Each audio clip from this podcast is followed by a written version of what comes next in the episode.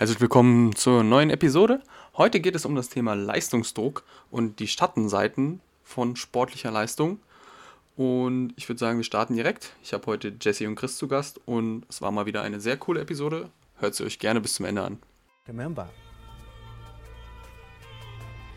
only the disciplined are free in life.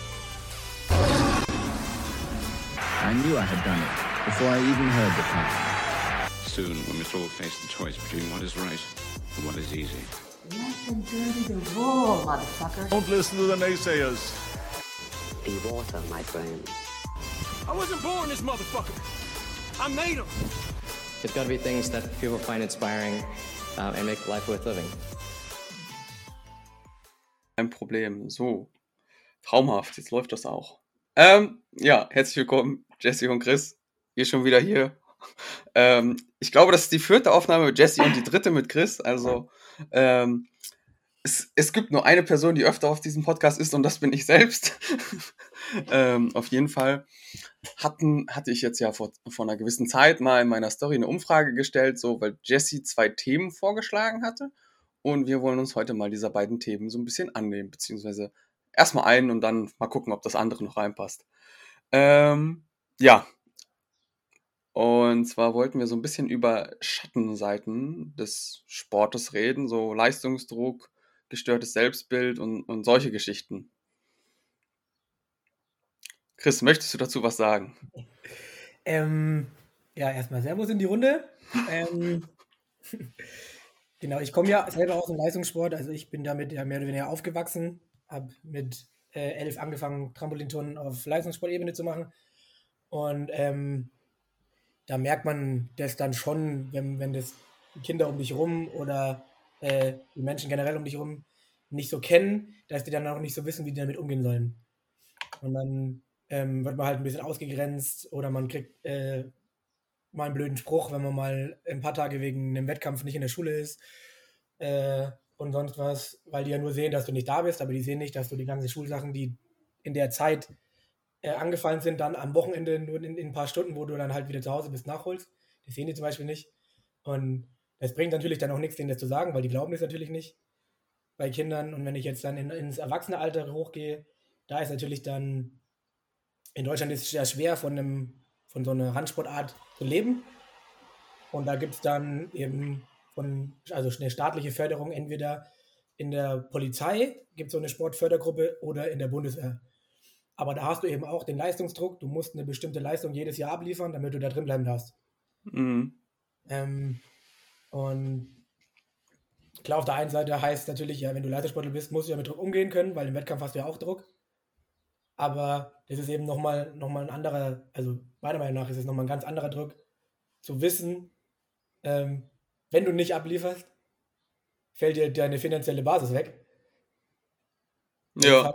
Nochmal ein ganz anderer äh, Druck, als wenn du halt sagst, okay, ich habe jetzt einen Wettkampf und ich möchte da meine beste Leistung bringen.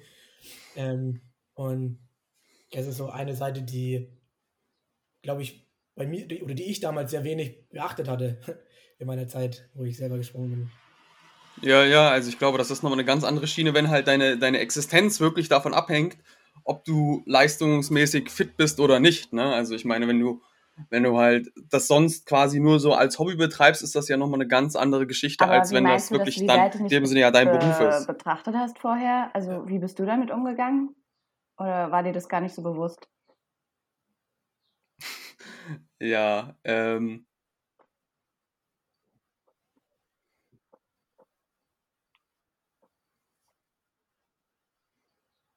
Ja, ich, ich glaube, mir war das gar nicht so, so hart bewusst. Ähm, also ich habe äh, der, der, der Grundvertrag, sage ich jetzt mal, sieht so aus, dass man einen Fünf-Jahres-Vertrag unterschreibt bei der Bundeswehr. Ähm, und man dann als Sportler selber auch jährlich verlängern oder auch dann ausgehen kann. Also du musst diese fünf Jahre nicht machen, wie man das normalerweise bei der Bundeswehr kennt. Du unterschreibst für eine bestimmte Zeit und dann musst du auch die ganze Zeit machen. Das ist bei den Sportsoldaten nicht so. Ähm, Allerdings muss eben auch die Bundeswehr und der Sportdirektor deiner Sportart jedes Jahr neu zustimmen. Die Bundeswehr, der ist das sowieso Wurst, die sagt immer ja, wenn, ähm, wenn da ähm, Sportler kommen. und solange noch ein Platz für die Sportart frei ist. Aber eben der Sportdirektor muss eben auch das okay geben. Und ähm, bei mir war es so die ersten, ersten zwei, drei Jahre waren, waren ganz okay. Auch von der Leistung her war ich ganz zufrieden. Und ähm, genau, dann im, im vierten Jahr war mit eins meiner besten Jahre eigentlich. Deswegen war für mich eigentlich da gar nicht, gab es bei mir gar nicht diese Möglichkeit, warum sollte ich denn in zwei Jahren rausfliegen. Ähm, und also ich habe damit gar nicht, mich gar nicht so beschäftigt. Vielleicht war es ein Fehler, weiß ich nicht. Aber ähm, bei mir hat es, war das fast nie im Kopf. Also ich hatte tatsächlich ich war froh, dass ich, dass ich in Anführungsstrichen so viel Kohle gemacht habe, ohne dass ich dafür was tun muss. also, weil das, das Training, also nicht diesen Umfang, aber das Training habe ich ja sowieso gemacht. Das Training habe ich ja sowieso gemacht. Ähm, nicht ganz so viel, aber ich hatte ja in der Zeit auch mein Abitur nachgeholt. Ähm, am, am Abendgymnasium. Habe ja dann nochmal dreieinhalb Jahre die Schulbank gedrückt abends. Ähm, also ich war nicht ganz faul, da gab es schon andere, die ich auch kenne. Ähm, und naja, kann man bei den Leistungssportlern wirklich von faul sprechen? Was alles andere rumgeht, kann man natürlich davon sprechen. okay. Also ich, ich kann ja mal ohne Namen so nennen, kann ich ja mal sagen, was da eine Zeit lang abging. Also wir hatten dann, die waren dann zu, zu sechst oder zu siebt. Äh, in, in Wohngruppen haben die, also in drei oder vier Wohnungen haben die, glaube ich, gewohnt. Und ähm, sich von Mama bedienen lassen oder was? Und sonst haben die nur äh, Diablo 2 gezockt oder sonst irgendwas. Also den ganzen Tag irgendwelche Serien geguckt und nichts gemacht. Ähm, also das, das gibt schon auch. Nee, nee, nee, die waren schon, die haben schon selber gewohnt. Aber ähm, hm. ja, die haben halt dann fast immer was bestellt. Ja, also wenn du, ähm, wenn ich als, als Sportsoldat habe ich fürs Nichts, in Anführungsstrichen nichts tun, ähm, habe ich 1,5 bekommen netto und am Ende fast 2000, 1,9 irgendwas. Ähm, wenn du dann halt, wenn du dann zu zweit oder zu dritt in der Wohnung bist und dann halt nur 350 Euro oder 400 Euro Miete zahlst, dann hast du ganz so viel Geld über, mit dem du halt dir das Essen auch bestellen kannst. Also du musst du nicht selber kochen. Ähm, und ich habe halt in meiner Zeit gemerkt, dass ich halt, dass es mir schwerer gefallen ist, mich im Training zu konzentrieren und mich auf das zu konzentrieren, was ich halt im Training machen will. Deswegen habe ich auch nochmal, das war mein Grund, warum ich nochmal gesagt habe, ich gehe nochmal in die Schule. Weil ich da wusste, da muss ich mein Hirn anstrengen. Mhm. Und ähm, es hat mir dann auch wirklich geholfen. Und ja, dann stand mir halt der, mein, unser Sportdirektor ein bisschen im Weg, wo ich dann direkt ein Studium danach anfangen wollte. Weil ich war eigentlich, war ich Ende 2013, war ich mit der Schule dann fertig. Also war irgendwie ein halbes Jahr versetzt zur normalen Schule.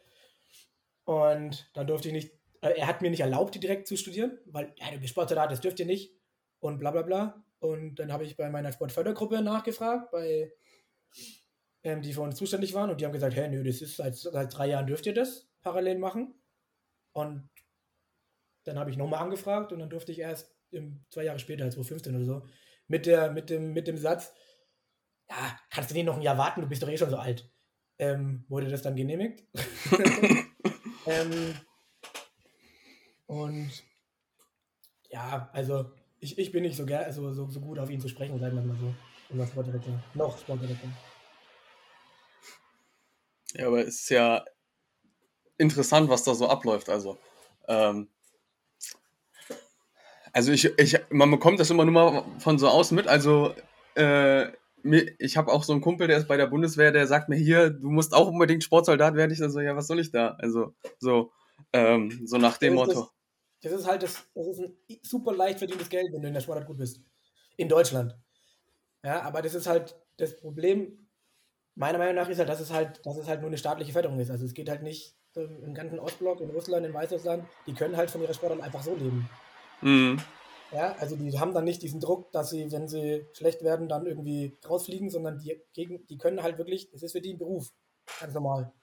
Ja, für die ist das wirklich ein Ziel, als Kind schon zu sagen, ich will das mal beruflich machen, bis ich mhm. mein Körper nicht mehr äh, sagt, es geht nicht mehr. Dann habe ich ein Beispiel, da gibt es einen Weißrussen, der war 2013, ach, ist der frisch 18 geworden, das erste Mal bei der Erwachsenen-WM dabei. Mhm. Glaube ich, ins Finale gekommen und am Ende beim, ich glaube, siebter oder achter ist er geworden. und beim Bankett habe ich mal hab ich kurz mit ihm geredet und er sagt so, ey, das war voll der gute Wettkampf für mich. Ich habe für die nächsten fünf Jahre finanziell ausgesorgt. Krass. Weil er ins Finale gekommen ist. Ja. Ein Jahr später ist er Europameister geworden, zwei Jahre später Olympiasieger. Also, ähm, ja, dann weißt du genauso, okay, dann muss die nächsten 20 Jahre eigentlich nicht mehr arbeiten. So. Und das sowas, so ein System fehlt halt in Deutschland komplett. Dass halt da der Sport, ja, also in Deutsch, egal welcher Sport, dass das halt gewürdigt wird. Ja. ja, also ich, in, in, in Deutschland hast du halt wirklich nur gute Karten, so, wenn du wirklich so, so eine Mainstream-Sportart machst, wie jetzt Fußball oder so. Also als Fußballer, wenn du da in der Bundesliga spielst, da hast du ja auch ziemlich gut ausgesorgt, sage ich mal. Ähm, aber wie du schon sagst, ne, je unbekannter die Sportart wird, oder was heißt unbekannt, aber je, je weniger Zuschauer die hat, desto schwieriger wird es. Also zum Beispiel, was ich auch krass finde, ist, dass so jemand wie Niklas Kaul, ne, der halt 2019 Zehnkampf-Weltmeister geworden ist, immer noch nebenbei studieren muss und hier Förderung, da Förderung braucht, damit er seinen Lebensunterhalt finanzieren kann. Ne? Und man muss einfach sagen, hier, der ist fucking Weltmeister geworden und hat sogar so einen Kevin Maillet, der vorher Weltrekordhalter war, abgezogen und ja, nö. Warum sollst du von deinem Sport leben können? Ja, ja, das, in Leichtathletik finde ich das eh krass, weil Leichtathletik ist ja so ein, so ein Publikummagnet, finde ich eigentlich. So eigentlich müssten die da, müsste da viel mehr für die, für die ähm, Aktiven gehen, weil die sind auch, da sind auch sehr viele in der Sportfördergruppe. Tatsächlich. Mhm. Ähm, also, ja, aber wir schweifen vom Thema ein bisschen ab, ne? Wir sind jetzt irgendwie. Ja, du äh, m- musst den Erwartungen. Ja, aber ich me- meine, es gehört ja auch zum Leistungsdruck dazu, ne? Weil ähm, muss ja so, so durchballern, ne? Und ähm, ja,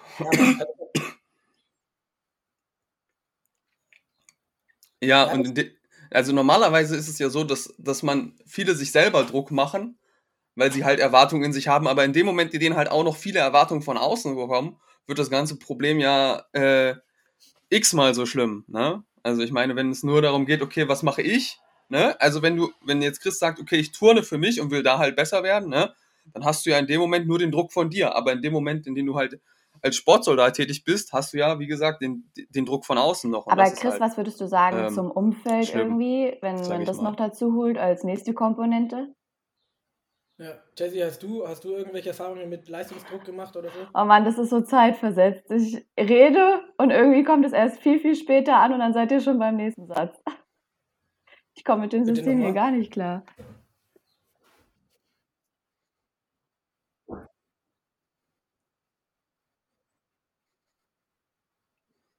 Okay, ähm, Ähm,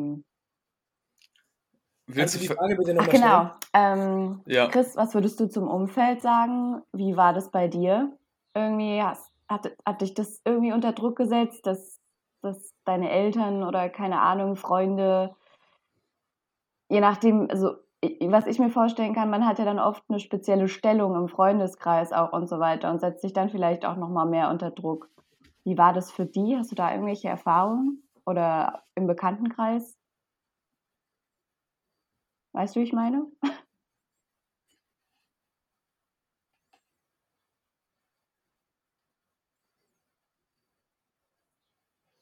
Ähm, ja, also ich glaube, das, das Gute bei mir war, dass ich, dass ich den Leistungssport dann als Erwachsener nicht mehr in meine Heimat gemacht habe, sondern dass ich woanders war.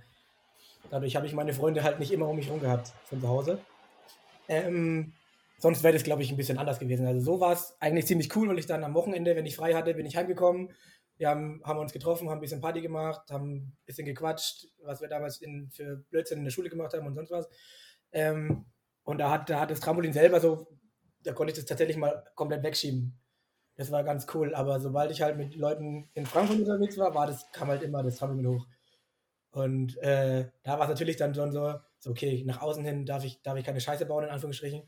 Ähm, und obwohl ich eigentlich wusste, dass die Sportart so gut wie keiner kennt. Aber für mich als selber habe ich mir immer diesen Druck gemacht, ich darf, äh, darf mir nichts Negatives passieren, was dann mir irgendwann angekreidet werden könnte in Frankfurt.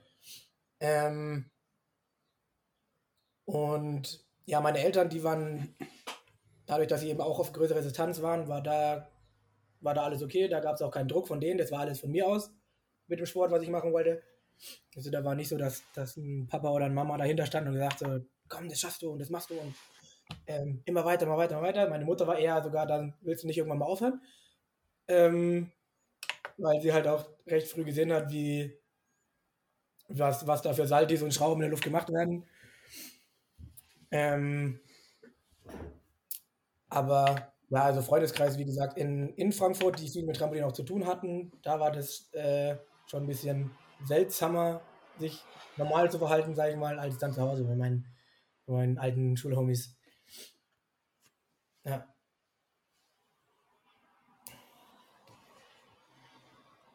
Ja, das ist auch gut, wenn du da so eine Trennung hattest in dem Sinne. Ne? Also klar ist das halt, wenn man, wenn man in so einer Gruppe halt von anderen Sportlern ist, dann ist der Druck von außen immer noch mal größer, als wenn man jetzt unter Leuten ist, die halt mit der Sportart nicht so viel zu tun haben.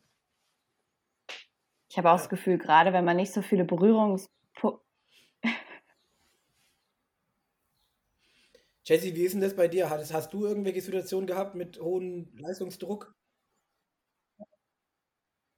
Das ist so zeitversetzt. Das ist echt Katastrophe. Ähm, okay. Jesse, Jesse, hattest du Probleme mit Leistungsdruck? Ähm, früher nicht. Mittlerweile, also so direkt eigentlich auch nicht. Den einzigen Druck, den ich habe, den mache ich mir eigentlich selbst, weil ähm, gut, früher war Sport halt einfach nur ein Hobby und jetzt mittlerweile ist es halt auch ein Beruf geworden und äh, ein Job und da steht man halt schon so ein bisschen unter Beobachtung mittlerweile mehr. Gerade wenn man als Trainer dann selbst auf der Fläche trainiert, irgendwie im Fitnessstudio, merkst du halt schon, wie die Leute gucken und so, oh, der Trainer trainiert und dann denke ich mir selbst, okay, scheiße, jetzt muss ich wirklich auf jede Ausführung, alles penibel total achten, damit auch ja äh, keiner denkt, oh Gott, was macht die denn da für ein Bullshit und die will mich dann irgendwie mir was beibringen später. Ähm, da steht man halt schon auch unter Beobachtung, wo ich am Anfang erstmal ein bisschen mit klarkommen musste, aber mittlerweile bockt mich das eigentlich auch nicht mehr, weil ich mir auch denke, ey, jeder trainiert anders. Du weißt nie, warum jemand wie trainiert, was der Mensch für Voraussetzungen hat. Vielleicht macht er das gerade da krumm, weil ihm, weil er es anders nicht hinkriegt und es ihm sonst wehtut, aber seine, sein äh, Körper hat sich daran angepasst. Und ähm, deshalb bin ich da mittlerweile eigentlich von losgekommen und sehe das Ganze viel, viel lockerer als vorher. Aber anfangs hatte ich da auch ein bisschen zu knabbern mit, dass ich mir selbst halt da bisschen Druck gemacht habe im Beruf.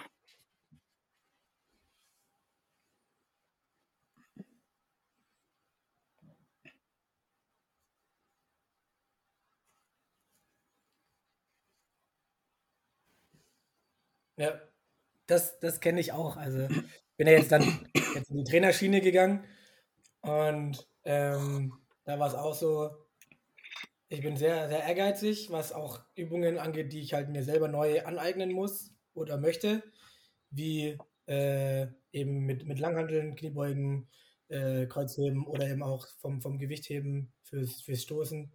Äh, äh na, jetzt habe ich gerade den Namen nicht verraten. Reißen und stoßen. Ja, ja, ersten, zweiten, ersten, zweiten Zug. Also der erste Zug ist quasi das Kreuzheben, der zweite Zug ist dann, um die Handelstange hochzukriegen. Mhm. Ähm, das hatten wir nämlich beim, bei der A-Trainerausbildung damals. Und da war ich auch, ich glaube, ich war dann drei oder vier Wochen regelmäßig im Fitnessstudio und habe nur diese Bewegungen geübt. Weil ich, weil ich selber das wollte, so wenn ich das jemand anderes zeige, muss ich das für mich perfekt, also für mich aus meiner Sicht perfekt können. Ja, das ist dieser Perfektionismus-Gedanke. Und ähm, den Druck mache ich mir da auch immer zum Beispiel. Da, das kenne ich auch. ja, ja, das ist auch was, was ich von mir kenne. Also ich sage immer so, das. Genau, ja, also ich sag auch immer so, ähm, das erste Versuchskaninchen bin, bin ich immer so. Also ich muss immer erstmal das, das wirklich können, bevor ich es irgendwen anderes zeigen kann. Also auch als ich im Fitnessstudio angefangen habe zu arbeiten, habe ich auch Kniebeuge, Kreuzheben, Bankdrücken, das alles so lange geübt, mir da Videos bis zum Erbrechen angeguckt, dass ich diese Grundübung halt wirklich nahezu perfekt kann, weil ich meine, wenn du es nicht selber nicht gut kannst, dann äh, kannst du es natürlich auch niemandem gut erklären. Natürlich, also wenn man sagt Kniebeuge, ne, legst du Hand in den Rücken, gehst mit dem Arsch runter, ne? Das sieht dann zwar nicht schön aus, aber so, so diese grundsätzliche Bewegung konnte ich halt schon, aber was da noch für Ja, Feinheiten mit ja reinspielen auch, und so, kommen ja auch mit das muss man halt erstmal irgendwelchen über eine körperlichen Beschwerden Zeit oder so und sich oder sind aneignen. da ein bisschen limitiert, haben da im Sprunggelenk nicht so viel Mobilität oder sonstiges. Und da muss man halt dann schon intervenieren können und gucken können, okay, wie, wie kann man das jetzt für diese individuelle Person so gestalten, dass sie es hinkriegt äh, und sich dann auch steigern kann. Und das geht halt wirklich auch am besten, wenn man eigene Erfahrungswerte irgendwie damit selbst gemacht hat.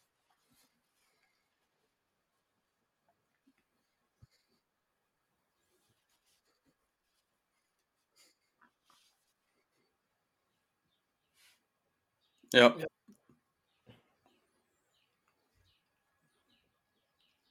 Ja, also auch zu dieser, dieser Sache, dass du als Trainer irgendwie immer so ein gewisses Auftreten haben musst. Ähm, das das kenne ich auch, dass man sich dann selber so unter Druck setzt, okay, man, man darf nicht außer Form sein, man, man muss halt in dem Sinne bei den, beim Training auch immer gut aussehen und am besten immer mehr Gewicht bewegen als die anderen, ne? Ähm, je nachdem, das ist, das ist halt schon sowas, ähm, was einen so ein bisschen unter Druck setzt, was manchmal auch nicht ganz so gesund ist. Ja, also da, ich, ich habe ja, ich arbeite ja in einer, in einer Turnhalle. Da habe ich, da habe ich ja hauptsächlich Kinder und Jugendliche, deswegen ist das für mich noch easy. Ich kann immer noch mehr Liegestütze, noch mehr Klimmzüge. Da bin ich noch, bin ich noch fein raus bei, mit diesem Druck. Aber ähm, mal gucken, wie lange das noch so ist.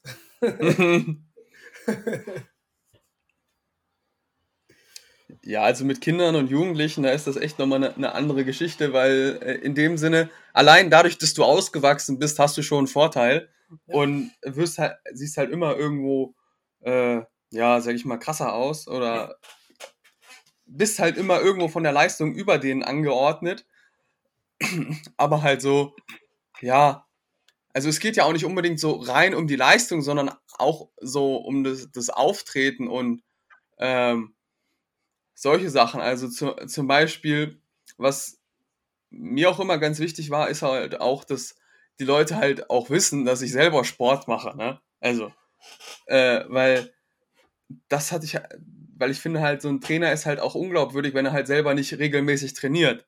Und ähm, da gab es halt auch immer so, so Kollegen von mir, die halt wirklich gar nicht trainiert haben, wo ich mir so dachte, okay, ja, hm. Und ich meine, das wirkt, wirkt immer viel glaubwürdiger, wenn die Leute dich auch mal selber Ja, beim vor Training sehen das, und das dann halt Image, wissen, okay, der dann macht doch selber rüberbringt. Sport hier. Also, weil man halt,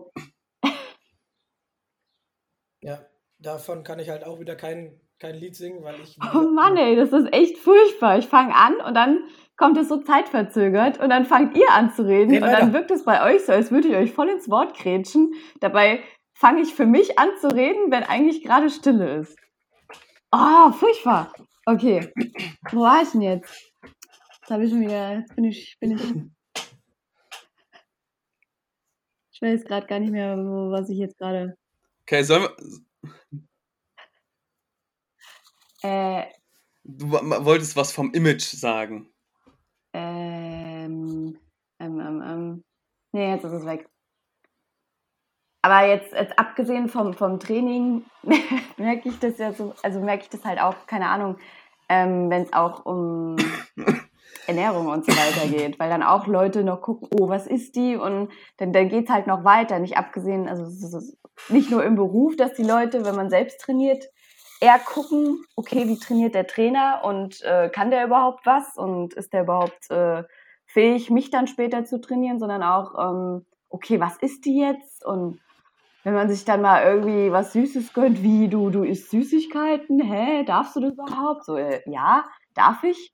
Also ich bin doch ein normaler Mensch wie ihr auch, nur weil ich vielleicht ein bisschen mehr trainiere oder so, weil es mein halt auch jetzt mittlerweile mein Job ist, ähm, heißt das nicht, dass ich mich nicht auch mal gehen lassen kann. Und da irgendwie eine Balance zu finden, ist irgendwo auch ein bisschen schwierig manchmal.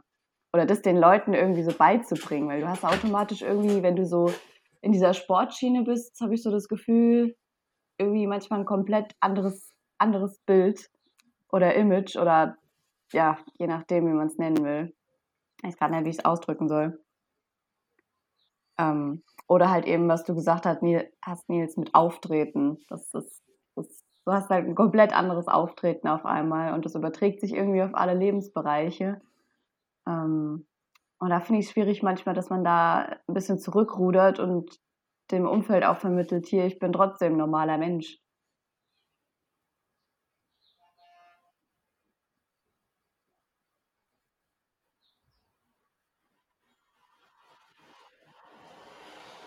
Ja.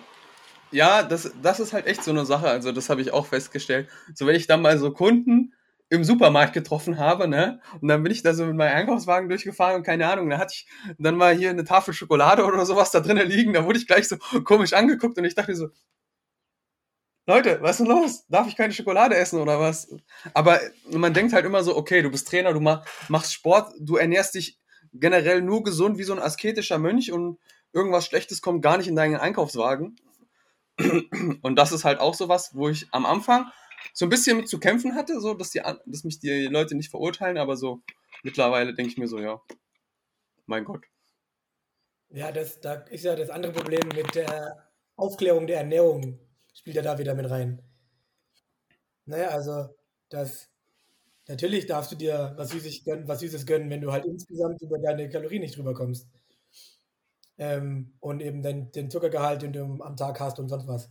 Ähm, aber da spielt dann wieder das Unwissen der, der Menschen rein, dass die das eben noch nicht wissen oder es ihnen noch nicht vermittelt wurde. Ähm, Kenne ich. Ich bin ja ein bisschen aufgegangen jetzt, seitdem ich selber keinen Leistungssport mehr mache. ähm, speziell das letzte Jahr hat bei mir gut reingeschlagen. Ich glaube, da habe ich jetzt sieben Kilo mehr oder so. Ähm, weil ich mich generell auch äh, tatsächlich weniger bewege. Also ich bin ein bisschen fauler geworden, was meine eigene körperliche Aktivität angeht. Aber ähm, wenn es zum Beispiel heißt, ich muss als Trainer nochmal was vorzeigen auf dem Gerät oder so, das kann ich halt immer noch gut. Und, ähm, dann kommt halt auch noch glaubwürdig rüber, wenn ich halt sage, mach mal da das und das, ziehen die Arme mehr nach hinten oder je nachdem, welche Verbesserung ich eben gerade sage und es dann aber noch zeigen kann, dann gucken sie halt trotzdem noch so, okay, da kannst du ja immer noch. Da sind dann immer ein bisschen, bisschen genervt von mir, dass ich es echt immer noch kann.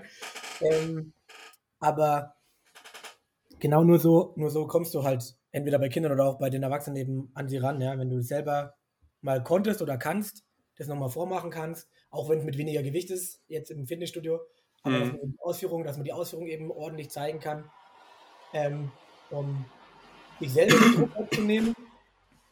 Ähm, ja vor den Blicken der anderen, also der Kunden oder sonst wem, mhm. und aber auch den Druck ähm, wegzunehmen vom Kunden, um zu sagen, das, das, es muss, ist ein Prozess, bis es die Form hat. Du wirst jetzt nicht, du wirst jetzt nicht fünf Wiederholungen machen und dann kannst du das perfekt, sondern das ist ein Prozess. Ja, und ähm, so, glaube ich, kann man, kann man jetzt, wenn es ähm, als Trainer im, im, Fitnessstudio so im Bereich geht, so kann man, glaube ich, ein bisschen den Druck auch von den Menschen wegnehmen, die halt schnell möglichst, weiß nicht, Muskelmasse oder Fett abnehmen wollen, Muskelmasse aufbauen, Fettmasse abnehmen. Ähm, da eben dann auch gleich ein bisschen die Augen aufmachen, dass das so schnell nicht gehen wird, wenn man das auf, auf lange Sicht haben möchte und äh, langwierig gesund leben möchte, dass es dann nicht eben, wie es heißt, Sixpack in vier, Mon in vier Wochen oder so, das funktioniert halt nicht. Ähm, wie? Das funktioniert nicht. Ich habe keinen mehr, soll ich es probieren? soll, ich mir, soll, ich mir mal, soll ich mir mal so einen Plan holen ab Juni und das mal probieren? Ja, komm, du holst jetzt dieses 10-Wochen-Programm oder so und dann, dann, begleiten wir dich auf deiner Jeden Tag ein Glas Nutella. Und ich esse genauso kacke weiter wie jetzt und dann gucken wir mal. Genau. Aber du brauchst noch die Elektroden. Die, die, Elektroden auf dem Bauch kleben. Die brauchst du, ansonsten funktioniert das nicht. Nee, aber ich finde. Ich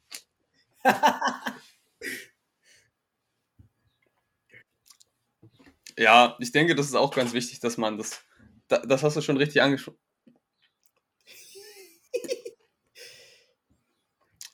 Also ich weiß es ja nicht, warum Jesse so zeitversetzt ist. Ähm, weil ich meine, bei mir und bei Christa läuft es ja komplett geschmeidig. Ähm, aber naja. Jesse, was hast du denn Schönes zu sagen?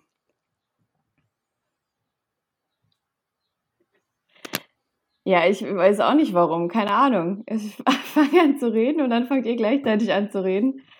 Ganz komische Sache. Das ist, das ist mir auch noch nie passiert. Normalerweise habe ich hier immer gutes Internet. Ähm, nee, aber ich wollte auch noch mal. Okay. aber ich wollte auch noch mal was Idee. dazu sagen zu diesem, ähm, weil ich es auch ganz gut finde, wenn man also äh, weil ich es wichtig finde, wenn man vielleicht auch so ein bisschen Mindshift betreibt hinzu, ich muss, also als Trainer so, oh Gott, ich muss perfekt sein, ich muss alles perfekt ausführen, dieser Perfektionismus-Gedanke, davon wegkommen hinzu, nein, muss ich nicht. Ich muss nicht alles perfekt machen, ich muss mich nicht perfekt ernähren, was gleichzeitig eventuell auch dem Kunden dann wieder den Druck rausnimmt, weil er dann sieht, ah, okay, es funktioniert auch nur mit 60 Prozent Aufwand. Ich muss nicht 100 Prozent Aufwand betreiben. Ich kann auch äh, locker sein und muss mich nicht wirklich 100 Prozent clean ernähren. Ich kann mir auch mal was Süßes gönnen. Äh, ich muss nicht bei jede Übung können. Der Trainer, weil der Trainer macht es auch nicht. Der Trainer kann es eventuell auch nicht. Und das dann irgendwie beizubringen dem Kunden, finde ich auch wichtig, dass er merkt, okay, äh, ich muss wirklich nicht äh, 100 Prozent bei allem geben und es funktioniert trotzdem. Und dann sorgt man wieder eher für eine lang, längere Bindung des Kunden und für eine Langfristigkeit, dass er nicht so schnell gefrustet ist und auch länger halt am Ball bleibt. Das finde ich halt auch äh, super wichtig. Und da eher hinzugehen, anstatt, okay, ich muss alles perfekt machen, finde ich eigentlich äh, viel, viel wichtiger.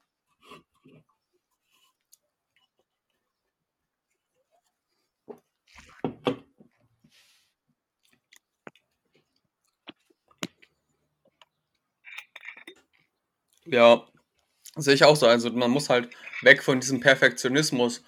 Und das hatten wir ja beim letzten Mal auch so ein bisschen angesprochen, dass es ja halt auch in den sozialen Medien auch immer so kommuniziert wird, als, als wäre immer alles perfekt und als müsste immer alles perfekt laufen. Aber im Endeffekt ist es halt so, wir sind alle Menschen.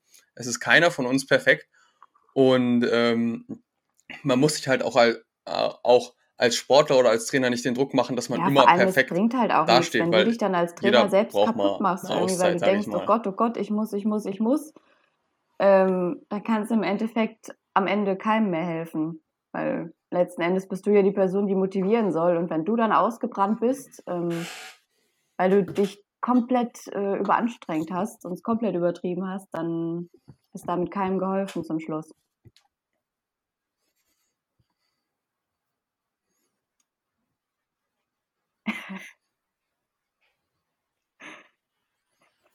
Ja. Ja. Nee, ich glaube, ich glaube es besser. das war jetzt mal synchron, aber ich glaube, Jesse ist jetzt nicht mehr ganz so versetzt. Ähm, ja.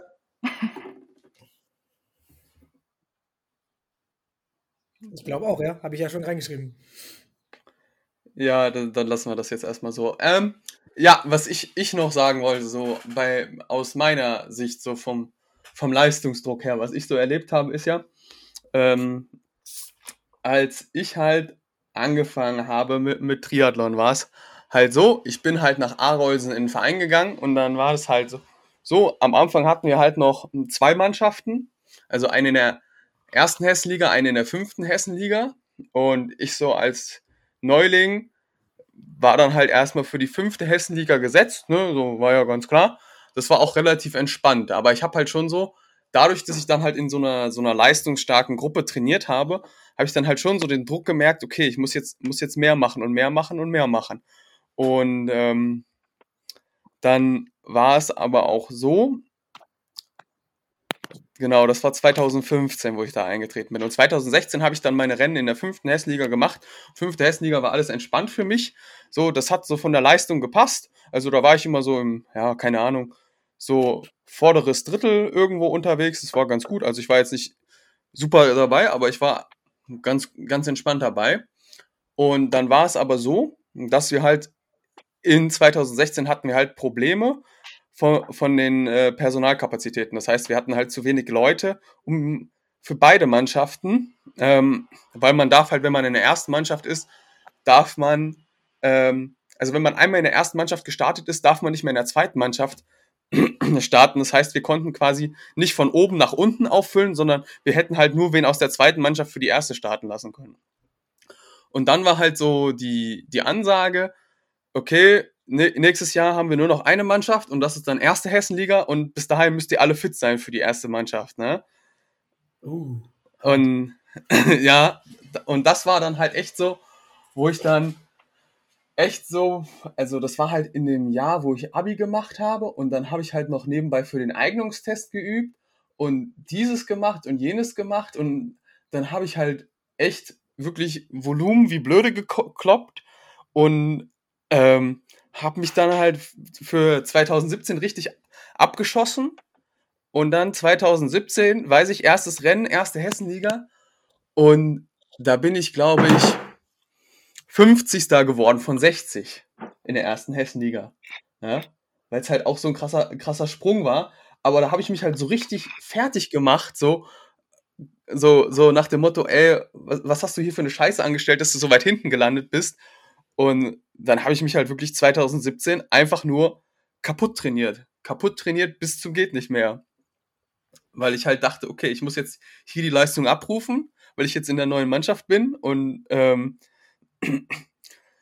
wir müssen, also wir waren halt gut dabei in dem Jahr und wir wollten eigentlich, ja, ich glaube, eigentlich war das Ziel, dass wir aufsteigen in die Regionalliga und also das haben wir natürlich nicht gepackt, aber das, das war halt so die Ansage und das war schon echt, echt krass.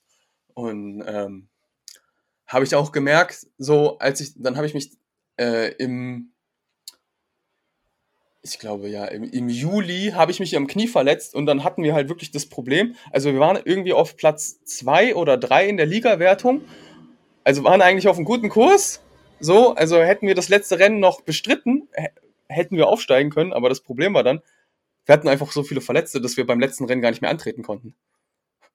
Und mhm. das, da haben wir halt richtig, richtig verkackt. Und das war halt so was, wo ich halt gemerkt habe, hier, ich habe mich gar nicht mehr so auf meine Leistung konzentriert, weil ich habe mich halt von 2015 zu 2016 und zu 2017 echt extrem verbessert, so wirklich, wirklich brutal, was die Leistung angeht. Aber ich dachte halt, okay, äh, das reicht nicht für die erste Hessenliga. So, was es logischerweise nicht tun konnte, weil ich halt ja erst so anderthalb Jahre beim Sport dabei war. Aber ich hatte halt so die, die Erwartung an mich und das hat mich halt wirklich, wirklich hart fertig gemacht. Ja. Ja, das ähm, kann ich sehr gut nachvollziehen. Also bei mir war es in der Jugend war ich, war ich mit einer immer so von, unter den besten vier von Deutschland, wenn man das so gesehen hat. Und dann mit 19 bin ich dann in den Erwachsenenkader gekommen und da waren dann elf oder zwölf schon gestandene Männer, die schon weiß ich wie viele Jahre bei den Männern gesprungen sind. Und ich dann als kleines Küken da rein, so, oh Gott, jetzt muss ich gegen die alle springen. So, ähm, also das war schon krass. Und dann auch so die ersten Jahre, ersten zwei Jahre habe auch hat auch mein Trainer und ich, haben auch direkt gesagt, WM und EM bei den Erwachsenen brauchen wir gar nicht probieren. Ähm, und habe dann auf eine, eine andere Disziplin bei uns ähm, für zwei Jahre bei den Erwachsenen umgeschwenkt. Doppelmini heißt es. Ähm, was gar nicht so schlecht war, weil dadurch habe ich dann erfahren, dass ich eine zweigeteilte Kniescheibe habe. Aber ähm, hätte ich das nicht gemacht, hätte ich es vielleicht nie erfahren. Ähm, aber das war natürlich, da haben wir dann hat mein Trainer auch direkt versucht, den Druck wegzunehmen. Ja, indem er gesagt hat, wir probieren das gar nicht, ähm, sondern wir gehen auf eine andere Disziplin, wo du dann auch recht erfolgreich sein kannst. Ja? Und das war, das war für mich ganz wichtig, weil sonst wäre ich, glaube ich, die ersten drei Jahre voll in, in ein Loch gefallen. Und hätte mich da vielleicht auch nicht mehr rausgekriegt. Ja, das ist halt echt so, so eine Sache, weil ich meine, in dem, dem Moment ist es halt so, so deine persönliche Leistung hat sich ja gut entwickelt, aber in dem Moment, in dem du dich halt nur noch mit den anderen vergleichst, genau. wo du ja in einer anderen Gruppe, in einer anderen Konstellation drinne bist, sieht es halt extrem schlecht aus, ne? Also, ja. ähm, wie gesagt, also so zum Beispiel zum Vergleich, ich, also 2016 bei meinen letzten Rennen, da bin ich halt nicht in der Liga gestartet, sondern halt bei so einem Volkstriathlon, ganz normal. Da habe ich, glaube insgesamt den neunten Platz oder so gemacht von 200 Startern, also das war halt richtig gut. So, und dann, dann der nächste Wettkampf danach war halt das Rennen in der ersten Hessenliga und da bin ich halt von 60 Leuten so, ich glaube, 50. oder 51. geworden. Und das war halt so richtig so, boah, Junge. Also, da dachte ich mir halt so, Alter, was geht denn hier ab? Wobei ich ja eigentlich von dem einen Wettkampf zum nächsten besser geworden bin, von der Leistung her. Aber es sah halt auf dem Papier, so von der Platzierung her, sah es einfach schlechter aus, wesentlich schlechter. Und ähm, das darf man halt nicht vergessen. Also man. Ja. Und dann ist ja gut, wenn das bei dir so geklappt hat, dass dein Trainer dich da an die Seite genommen hat und hat gesagt, hier, wir schmeißen dich jetzt quasi nicht so in, in die Arena rein und lassen dich da zusammenprügeln von den anderen, die schon viel mehr Erfahrung haben als du. Ähm, und das hat ja gut bei dir funktioniert. Ne? Ja, also, Da das wäre. Mir ist gerade auch noch was eingefallen. Ich habe, äh, wie alt war ich denn da? 15? 15, glaube 15. Da hatten wir einen Lehrgang in Stuttgart. Also die haben die ganze Gruppe der Männer, die haben in Stuttgart da ein Zentrum gehabt. Haben da alle zusammen gewohnt, gegenüber in Wohnungen und so. Ähm, und wir hatten dann den Lehrgang, die Jugend. Und dann, ich sollte einen neuen Sprung lernen und habe immer die ganze Zeit die Vollübung gemacht und sollte dann rummachen. Und dann kamen auf einmal die ganzen Großen rein, die Männer. Weil die Mhm. halt nach uns normal Training hatten. Und dann habe ich direkt den Druck so, jetzt darfst du keine Scheiße bauen, jetzt musst du gut dastehen, jetzt musst du den, auch- jetzt muss es klappen. Jetzt habe ich mir direkt selber so voll den Druck gemacht, nur weil die Männer jetzt dann da waren. Die Größeren, so meine Vorbilder und so, ne? Und dann so, jetzt musst du dich gut verkaufen. So direkt, das war richtig krass. Und natürlich hat es nicht geklappt, aber ähm, das war auch so eine Sache, wo ich direkt mir selber so hart Druck gemacht habe. Ähm, ja, das war schon krass. Also wie man sich selber so unter Druck setzen kann. Ja, ja, das ist es halt so. Also, wie gesagt, ich habe mir halt ja auch schon, sobald ich wusste, okay, wir lösen die zweite Mannschaft aus und ich muss nächstes Jahr in der ersten starten, so, und das war irgendwie so die Entscheidung, kam, glaube ich, schon im August oder so, wo die neue Saison ja erst im Mai anfängt. Also, ich hatte so viel Vorlauf, aber ich habe ab diesem Zeitpunkt war in meinem Kopf, Kopf so ein Schalter umgelegt, oh Junge, nächstes Jahr musst du fit sein, nächstes Jahr musst du fit sein. Du Mhm. musst jetzt richtig, richtig hart reinkloppen, ne? Und das Problem ist halt, äh, ähm, sage ich mal, beim Triathlon ist es halt so, du kannst immer mehr machen. Also so die anderen haben dann so gesagt, ja, ich trainiere so 10 Stunden die Woche und ich dann so, okay, wenn die anderen 10 mach, machen, dann muss ich 15 machen und dann haben die so langsam ihr Volumen angezogen und dann so, ja, jetzt bin ich so so knapp so bei 15 und ich dann so, okay, dann mache ich jetzt 25, ne? So und das muss man sich mal reinziehen. Ich habe wirklich hatte wirklich Zeiten, wo ich den Winter durch von Dezember bis ähm, Februar habe ich wirklich 25 Stunden die Woche trainiert. Das war einfach nur krank. Und das quasi nebenher, ne? Was hast du Ja, was das war- da gemacht? also Studium oder Ja.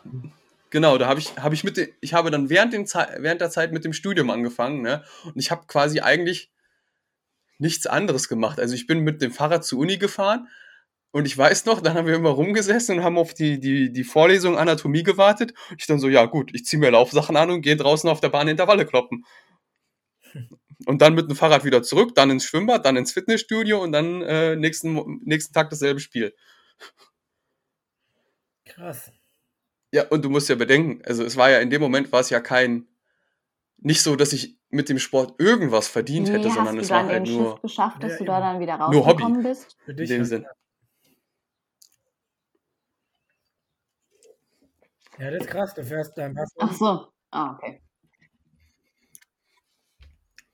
Also der Shift war dann, dass ich mich verletzt habe und dann wirklich von einem Tag auf den anderen. äh, Also ich hatte weil- halt wirklich, also das Gute war ja, es konnte mir keiner sagen, was Das es ist ist, ja aber ich Problem, konnte halt von Anfang einen Tag auf den anderen konnte ich nicht mehr gehen. Dass auf einmal während dem Spaziergang mein Fuß Also weiß noch, hat und ich wochenlang Ich nicht spazieren übers, gehen konnte. übers Wochenende, Aber ich habe es halt davor auch wochenlang einfach übertrieben und ich weiß nicht, wann ich zuletzt da mal einen. Restday gemacht Ja. hatte. Und jetzt ist es auf einmal wieder gut. Kein Arzt Äh. konnte mir wirklich sagen, was es war. Aber ich glaube einfach, es war so ein Signal hier von meinem Körper, jetzt mach mal langsam. Du übertreibst es gerade so ein bisschen mit jeden Tag äh, zwei Stunden irgendwas ballern und spazieren gehen. Ähm, also effektiv jeden Tag drei Stunden irgendwas. Ähm, jetzt sieh mal zu, dass du auch mal wenigstens einen Restday in der Woche rein, rein tust oder äh, dir gönnst.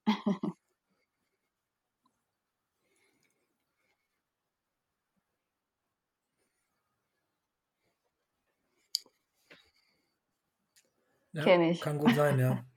ja, also bei mir war ja so Ruhetag, wenn ich nur zwei Stunden am Tag Sport gemacht habe. Damals. Das war Ja, halt ja. echt, echt verdammt, verdammt krank, ne? Und wie gesagt, ich hatte halt wirklich so, ja, ich habe dann eine, eine Mitteldistanz gemacht, also quasi äh, zwei Kilometer schwimmen, 90 Kilometer Radfahren, einen Halbmarathon laufen. Ähm, dann, danach habe ich tatsächlich mal zwei Wochen ein bisschen ruhiger gemacht, weil ich halt wusste, okay, sonst verletzt du dich. Dann äh, habe ich zwei Wochen Ruhe gemacht und dann hatte ich innerhalb von drei Wochen habe ich fünf Wettkämpfe bestritten. Und dann war ich übers Wochenende in Berlin kam wieder und dachte mir so, so jetzt, jetzt, ah, ja, das ganze Wochenende in Berlin irgendwie nur so, also jeden Tag irgendwie 20, 30.000 Schritte gegangen, weil ich halt durch die halbe Stadt gelatscht bin, aber halt nicht trainiert. Und ich so in meinem Kopf, Alter, du hast nicht trainiert. Und dann dem Montagmorgen wirklich so, okay, Junge, jetzt fährst du erstmal 50 Kilometer Fahrrad, gehst dann in den See schwimmen und fährst dann 50 Kilometer zurück. Und hinzus ging's und dann geschwommen und dann wollte ich zurückfahren und mein Knie tat so höllisch weh auf einmal, wirklich. Also ich hab's halt vorher kommen sehen, aber ich bin dann halt echt so auf dem Zahnfleisch nach Hause gekrochen und dann konnte ich wirklich so zwei, drei Wochen überhaupt nicht auftreten. Und das war halt echt so. Ja, und das ist was, so, was du sagst. Die, wirklich das halt Warnsignal so vom Körper, Alter. Dass man dann jetzt, die Signale des Körpers genug. wahrnimmt, deutet und nicht weiter ignoriert, weil ja, dann hat man wirklich, also wirklich irgendwann, glaube ich, richtig, richtig abgekackt. Dann, dann kommt es am Ende noch irgendwie zu einem Knochenbruch oder weiß ich nicht was, was, was, was es alles mittlerweile gibt oder was man sich alles zuziehen kann und ist dann erstmal für ein Jahr, wenn es blöd kommt, außer Gefecht.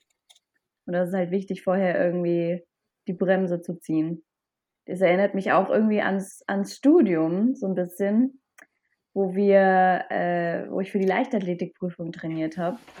Und wir dann ja jede Woche ähm, auch so ungewohnte, beziehungsweise für mich ungewohnte Sachen machen mussten. Hürdenlauf und Weitsprung in der Intensität, die ich vorher nie gewohnt war. Und ich hatte so unfassbare Schienbeinschmerzen. Ich hatte so Angst, dass äh, ich eine Knochenhautentzündung habe. Bin dann auch extra zum Arzt gegangen. Der hat gemeint, nee, nee, alles noch gut, aber äh, du solltest jetzt erstmal ein paar Wochen lang nicht springen. Ja, dann konnte ich die Prüfung ja logischerweise auch erstmal knicken und habe dann die Nachprüfung gemacht. Aber da halt wirklich zu sagen, okay, nee, stopp, hier ist meine persönliche Grenze, auch wenn es alle anderen vielleicht irgendwie hinkriegen um dich herum. Aber man muss trotzdem auf sich selbst hören.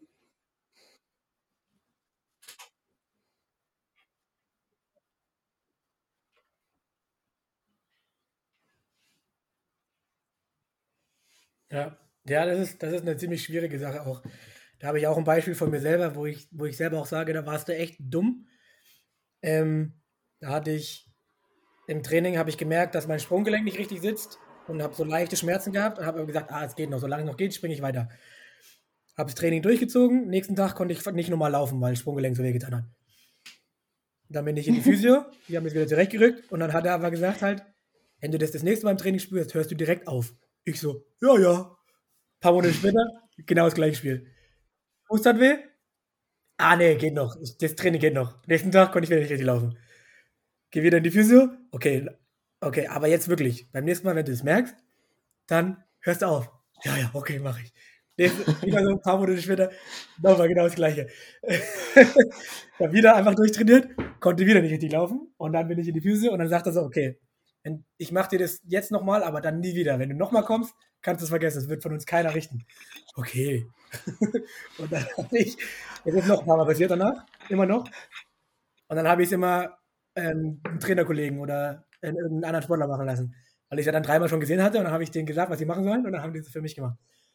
Aber also das ist halt auch sau, sau dumm eigentlich, weil ich mir dadurch dann halt einen Tag Training danach versaut habe. Ähm, aber ich habe es nicht hingekriegt, da Nein zu sagen zu mir selber. So, nein, stopp, jetzt machst du Pause. Das ging nicht. Das war richtig ich glaube, das sind halt auch. Im Nachhinein denke ich mir, das war richtig dumm und richtig schlimm. Aber zu dem Zeitpunkt. Ich glaube, das sind halt auch Sachen, die man, die man halt wirklich erst lernen muss. Also man muss ja, irgendwie erst mal halt auf die Schnauze so, also fliegen, bevor man selbst glaubt, so, okay, äh, ja, das passiert nicht nur anderen, das kann auch mir passieren und äh, ich ja. muss da auch auf mich gucken.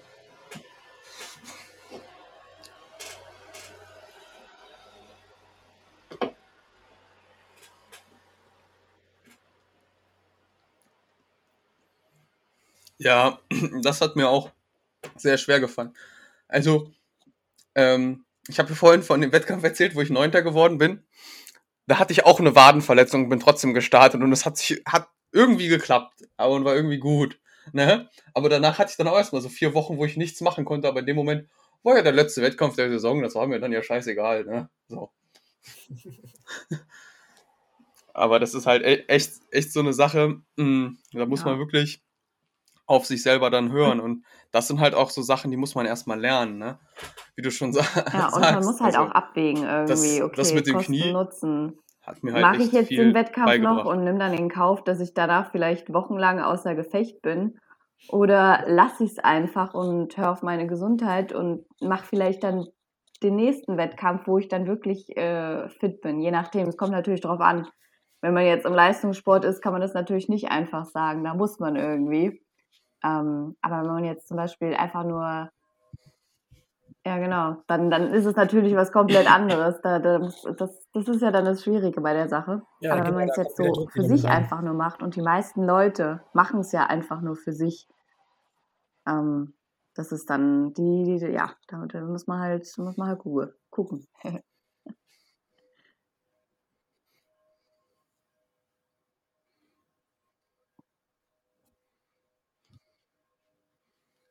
Ja. Ja, ja, also das habe ich halt nach der Kniegeschichte habe ich das auch wirklich gelernt. Ich habe dann wirklich das ganze Jahr 2018 äh, keinen Triathlon absolviert, weil ich halt nicht so richtig, also es hat sich halt sehr lange gezogen und ich war mir halt nicht so ganz sicher, ob ich schon wieder so eine Belastung fahren sollte. Und dann habe ich halt gesagt, ja komm, lässt du's. Und dann 2019 wieder in der ersten Hessenliga für die Mannschaft gestartet. Und ich war stolz, dass ich von 60, äh, von 60 Plätzen nicht 60. geworden bin, sondern 57. Ja, aber da hast du halt wieder angefangen, das ist auch gut. Ja, Ne? ja gut, ne, die drei hinter mir waren disqualifiziert, aber trotzdem. Ja, aber ist ja wurscht. Du hast den. aber wenn ich, wenn ich einen Triathlon versuchen würde, ich würde scheitern. Ich schaff das nicht. Das kannst du vergessen. Ja. Ähm, also entweder will ich beim Schwimmen absaufen oder ähm, beim Laufen irgendwann umkippen. Ähm, Ja, Respekt auch von mir. von daher, das ist, das ist schon generell eine krasse Leistung, dass du nach einem Jahr Pause dann das wieder ab, ab, durchgezogen hast. Ja? ähm, aber was, jetzt- ich hatte noch irgendwas mit. Ich hatte noch irgendwas mit Leistung. Nee, aber äh, da muss ich ihm. Äh, da muss ich dem genau, Chris zu-? Redet immer weiter, ich überlege nochmal kurz. Oh Mann. Ja, also, ähm, da habt ihr auch vollkommen recht. Also ich war dann Da einfach nur ich froh. ihm, äh, okay, ich, ich fang, ich rede einfach mal weiter. Ach Manu, was ist das? ja, was ich eigentlich nur sagen wollte, ist, dass ihr genau. Nee, ich wollte eigentlich nur Chris zustimmen. Ähm, ich würde auch, beim Schwimmen würde ich knallhart absaufen. Komm, Jesse, Äh, mach. Laufen würde ich wahrscheinlich hinkriegen, aber ich bin jetzt auch nicht so der krasse Fahrrad-Junkie. Ähm, deshalb, das ist halt, das ist, ist je, je, jeder ist da anders und das ist, ist ja auch das, das Geile bei der Sache. Deshalb ist es ja auch eigentlich so blöd, sich miteinander zu vergleichen und sich Stress zu machen, weil halt einfach jeder andere Voraussetzungen hat.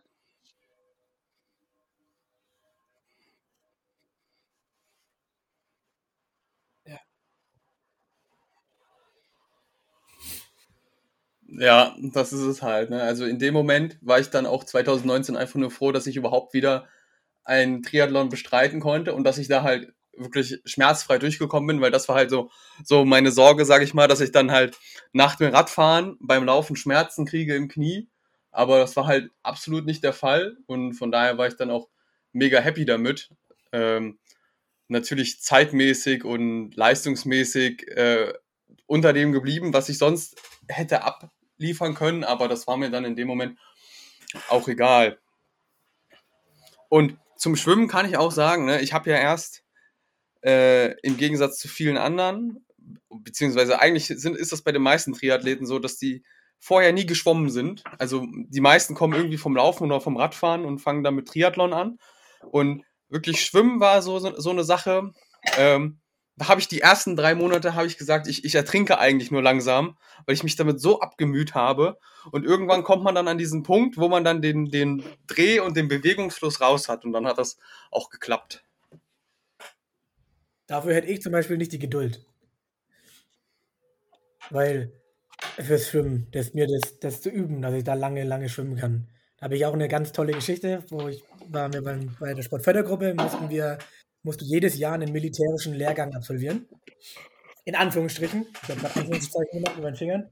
Weil, ähm, also erste Jahr ist die Grundausbildung und dann machst du zweimal Trainerausbildungen C und B bei der Bundeswehr.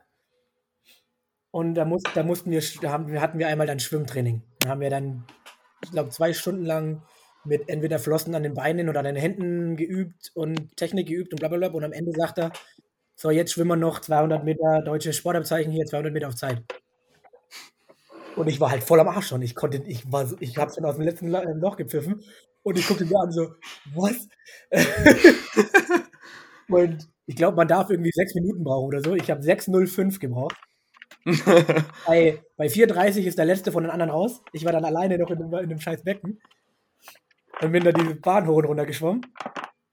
Und ich war so kaputt. Und der, der Trainer, der guckt mich an. Was für eine Sportart machst du? Ich so, Turn. Und dann, weil ich voll, voll angepisst war auf mich selber, so, oh ja, jetzt schwimmen muss ich üben. Und der guckt mich an, nee, du bist Turner, brauchst du nicht.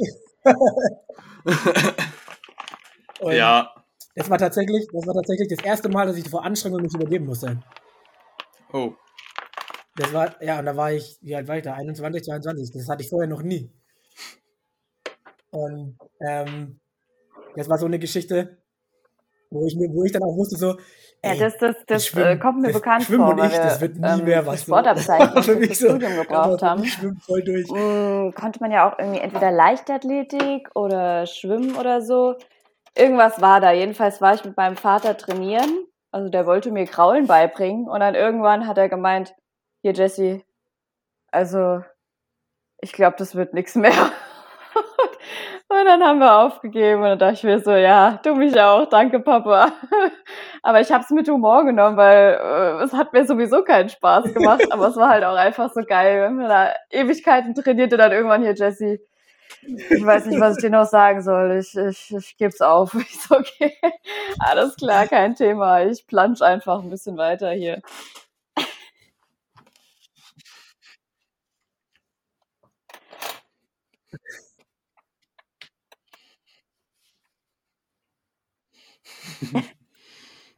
ja, ja. Thema. Mach du. Was meinst du? Mach du. Ich habe gerade so viel gelabert. Mach du. ja, äh, ja, ich wollte eigentlich nur sagen, Schwimmen ist halt auch ähm, die technisch anspruchsvollste Sportart von den dreien und äh, da gibt es so viele Komponenten, die man beachten muss und auch so, was ich an, an Literatur darüber gelesen habe, das ist einfach so komplex und ähm, du kannst selbst als Triathlet, der jetzt schon seit 10, 15 Jahren schwimmen geht, kannst immer noch was an deiner Technik verbessern. Und ja, am Anfang ist deine Technik so ist einfach ja, glaub, schlecht und dann ist es einfach scheiße anstrengend. Ah, okay. Erzähl. Ja. Chris? Ja, das, mir ist noch eingefallen, was ich vorher noch sagen Okay. Ähm, zum, zum Leistungsdruck. Ja, ich rede doch schon. ähm. Jetzt red einfach weiter, Chris. Ja, jetzt ist mir gerade wieder entfallen, warte kurz. ähm. Ich habe gerade einen Lachflash. Ähm. Ach Mensch, sorry, tut mir leid. Mir ist echt wieder entfallen jetzt. Kacke. Gibt's doch nicht. Aber wir sind jetzt auch ganz schön abgedriftet. Jetzt haben wir die ganze Zeit über das Schwimmen geredet. Dim, dim, dim, dim, dim, dim, dim, dim, dim, dim, dim, dim, dim. Ja, ja, deswegen. Ja. Hat er noch irgendwas mit vorhin mit dem Leistungsdruck? Was war das? Komm, altes Hirn. Ähm, ah, ich weiß. Also, ähm, genau, weil du, Jesse, hast ja vorhin gemeint mit, dass das äh, auf den Körper hören und so, dass das die Leute, die es ja für sich machen, denen sollte das, die sollten das dich machen und denen sollte das leicht fallen. Im Leistungssport, da habe ich ein Beispiel, da hatte ich auch wieder Probleme mit meinem Sprunggelenk, aber das ging nicht einfach durchs Rütteln wieder weg. Wir hatten aber am Wochenende einen Qualifikationswettkampf, ich glaube für EM war das. Und da bin ich zum zum Orthopäden hoch bei uns und der guckt so, ah ja, eigentlich musst du zwei Wochen Pause machen. Und ich so, ja, habt ihr Wettkampf am Wochenende? Ja, okay, ich spritze Cortison. Boah, krass. Geil. Ja, Dann habe ich eine Kortisonspritze in den Fuß gekriegt und dann ging es, dann habe ich geturnt. ja, das ist genauso wie ein Kollege von mir, der ja. sich vor, vor dem Triathlon immer eine Ibu 800er reinschmeißt, falls zwischendurch irgendwas anfängt weh zu tun. Ja, aber das ist, das, das machen ganz viele Footballspieler auch, das ist totaler Schwachsinn. Weil wenn die halt eine offene Wunde haben, das ist ja Blutverdünner, ne? Mhm. Das macht halt keinen Sinn. Also sie merken vielleicht weniger Schmerzen, aber ähm, wenn halt wirklich was passiert, ist das eher, hat es eher negative Auswirkungen, als dass es denen was hilft. Ich, aber ich finde es halt auch Ja. super schwierig, halt gerade Das wenn man halt so eine. Leidenschaft für Oder sowas hat. nicht drauf. Weil du willst halt einfach immer weitermachen. Du willst, Ja. du willst das einfach so. Ich, ich kann mich auch super schwierig bremsen. Da struggle ich nach wie vor mit, weil ich einfach denke, boah, nee, ich habe jetzt keinen Bock, Pause zu machen. Ich will, ich will mich richtig hart zerstören teilweise. Und wenn man, wenn man dann merkt, okay, nee, ich muss irgendwie doch zurückrudern, ist es, äh, muss man auch erstmal damit klarkommen. Und das ist halt wieder was, was man lernen muss.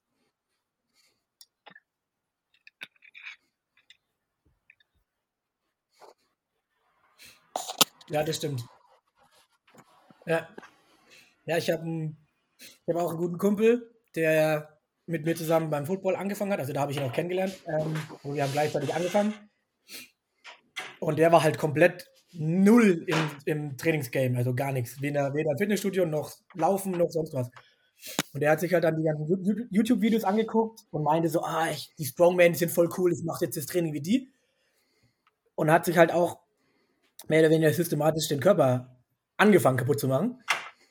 Ähm, weil er das so machen wollte wie halt die 1,90 Hühnen ähm, mit 140 Kilo oder weiß ich was, die da haben. Bis er halt dann auch mal gemerkt hat, oh, das kriegt mein Körper vielleicht ja nicht hin. Der ist nur ein paar Zentimeter größer als ich, also der ist jetzt vielleicht 1,66 oder so. Ähm, und dann hat er so nach und nach angefangen, auf mich zu hören, so nach und nach. Also, ey, wenn ich das so trainiere, das ist ja doch viel, voll gut und so. Ich so, ja, sag ich dir doch.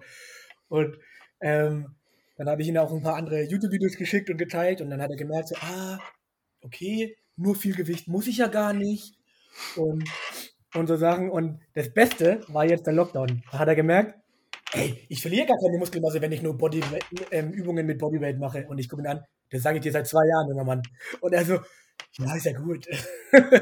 und, ähm, das finde ich halt ganz cool, dass dieses, dieser, dieses Selbstlernen, dieser Selbsteffekt, dass der auch endlich, dass der auch manchmal kommt. Also leider nicht immer, aber dass den was halt viele Menschen auch haben, zum Glück. Ja, ja, das ist halt echt so eine Sache. Ich glaube, solche Sachen kann dir halt vorher keiner sagen, ne? Wie du schon sagst. Du hast es deinem Kumpel andauernd gesagt, aber im Endeffekt muss er halt selber diesen Prozess durchmachen, damit er das lernt. Also ich habe auch gesagt, so im Nachhinein, ich brauchte diese Knieverletzung damals, damit ich mal so ein bisschen reflektiert auf mein Training gucke und auch mal sehe, okay, mal so ein Tag Pause die Woche ist auch mal ganz gut. Und man muss nicht jede Einheit nur ballern und äh, immer nur, nur viel Gewicht bewegen und solche Sachen. Ne? Also Ja, und vor allen Dingen muss man es erstmal spüren. Und das ist halt Ich so meine, eine ich Sache. auch Die müssen, muss man, glaube irgendwie erst selber lernen. umgeknickt im Wald oder so beim Joggen, aber eigentlich Ja. immer dann, wenn ich nicht auf meinen Körper gehört habe, wenn ich sowieso eigentlich schon komplett überlastet war und ein Pausetag eigentlich schon längst hinfällig gewesen wäre. Ich aber nicht drauf gehört habe und dann hatte ich die Retourkutsche. Ähm, das sind halt immer wieder Sachen, tja, muss man erstmal spürt, gespürt haben, damit man das dann auch wirklich mal glaubt und wahrnimmt. Ja.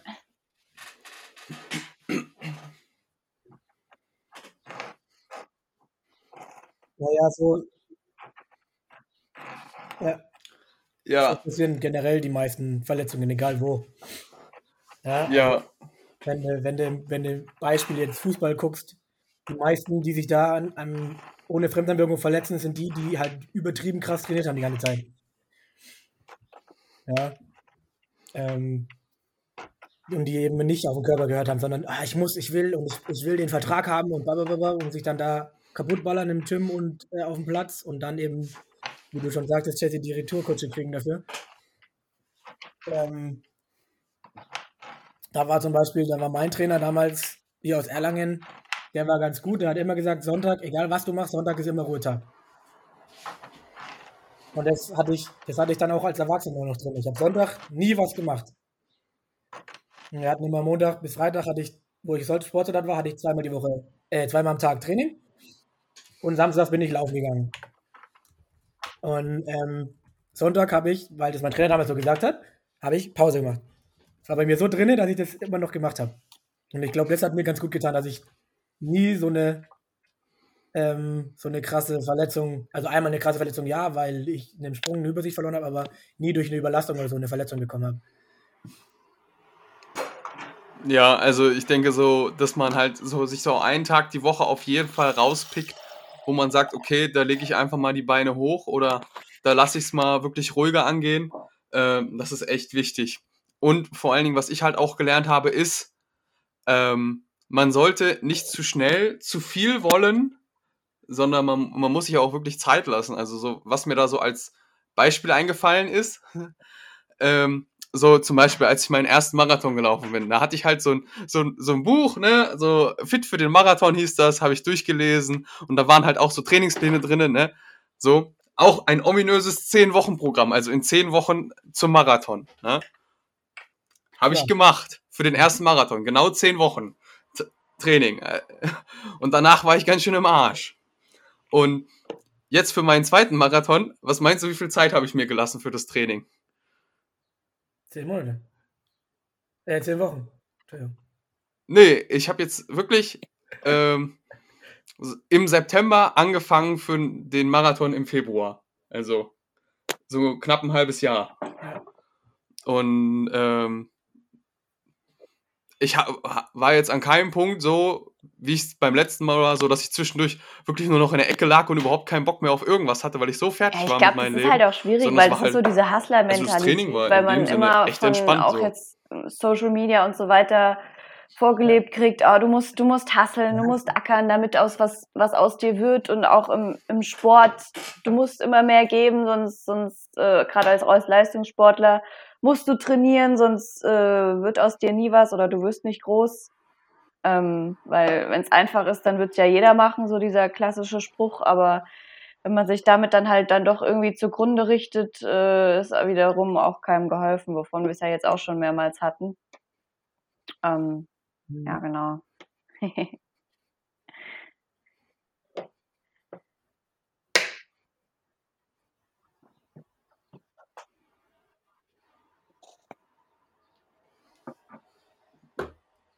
Ja, also ähm, daran muss man sich halt auch erstmal gewöhnen. Ne? Da hast du schon recht, so dieses, oh, du musst immer und du, und wenn du nicht dir den ganzen Tag den Arsch aufreißt, dann wirst du nie zu irgendwas kommen. Das ist halt echt, echt schwierig. Also, und ich finde halt, es gibt nur noch, ähm, es, also es kommt mir immer so vor, als ja, gäbe es da nur noch Extreme. Also entweder die einen, die den ganzen Tag nur arbeiten, arbeiten, arbeiten und sich den Arsch aufreißen und die anderen, die den ganzen Tag auf das der Couch reißen wir jetzt heute lieber nicht auf.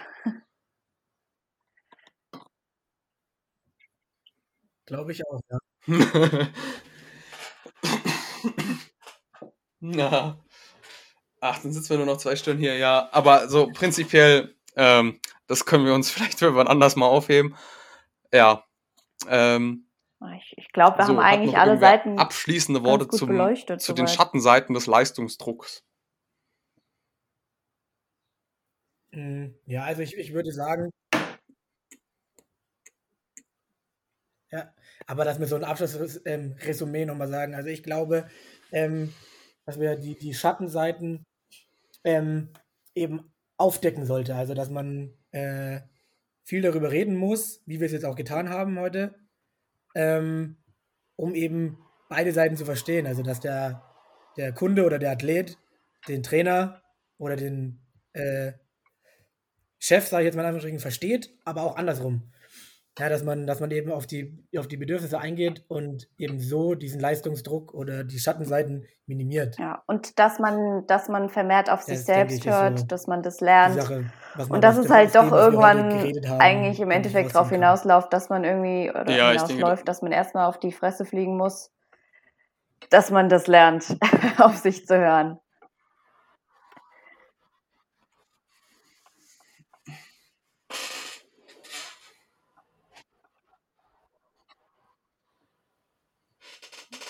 Ja, auf jeden Fall. Und was ich noch sagen wollte, ist halt, dass man äh, lernen muss, seine eigene Leistung nur anhand sich selber zu messen, also nur auf, also im, man kann nur sich selber verbessern, aber man kann sich nicht im Vergleich zu anderen verbessern. Also man sollte sich nicht immer so mit anderen vergleichen und anderen messen wollen, ähm, weil das macht einen im Endeffekt nur fertig. Aber wenn man sich darauf konzentriert, okay, wie ist meine Leistung und wie hat die sich entwickelt, äh, gewinnt man viel mehr, als wenn man einfach nur guckt, okay, wie stehe ich denn im Vergleich zu den anderen? Ja. Weil heute, heutzutage durch Definitiv. das Internet, du wirst immer irgendwen finden, der zehnmal krasser ist als du. Ja.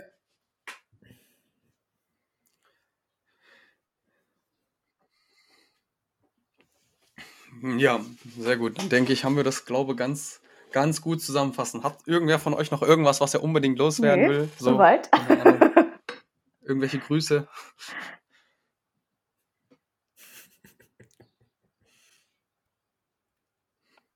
Alles gut. Soweit alles gut, okay, gut. Gerne. Ja, dann würde ich sagen, vielen Dank für eure Zeit. Gerne. So, das war's auch schon wieder mit dieser Episode. Ich hoffe, euch hat das ganz gefallen und ihr konntet mal so ein bisschen Einblick bekommen, wie man sich selber teilweise verrückt macht. Ähm, ja, unnötigerweise. Und ich würde sagen, wenn euch das Ganze gefallen hat, dann lasst es mich gerne wissen. Ähm, könnt den Podcast liken, teilen, wie auch immer. Ähm, und ich wünsche euch noch einen schönen Tag und bleibt bewegt.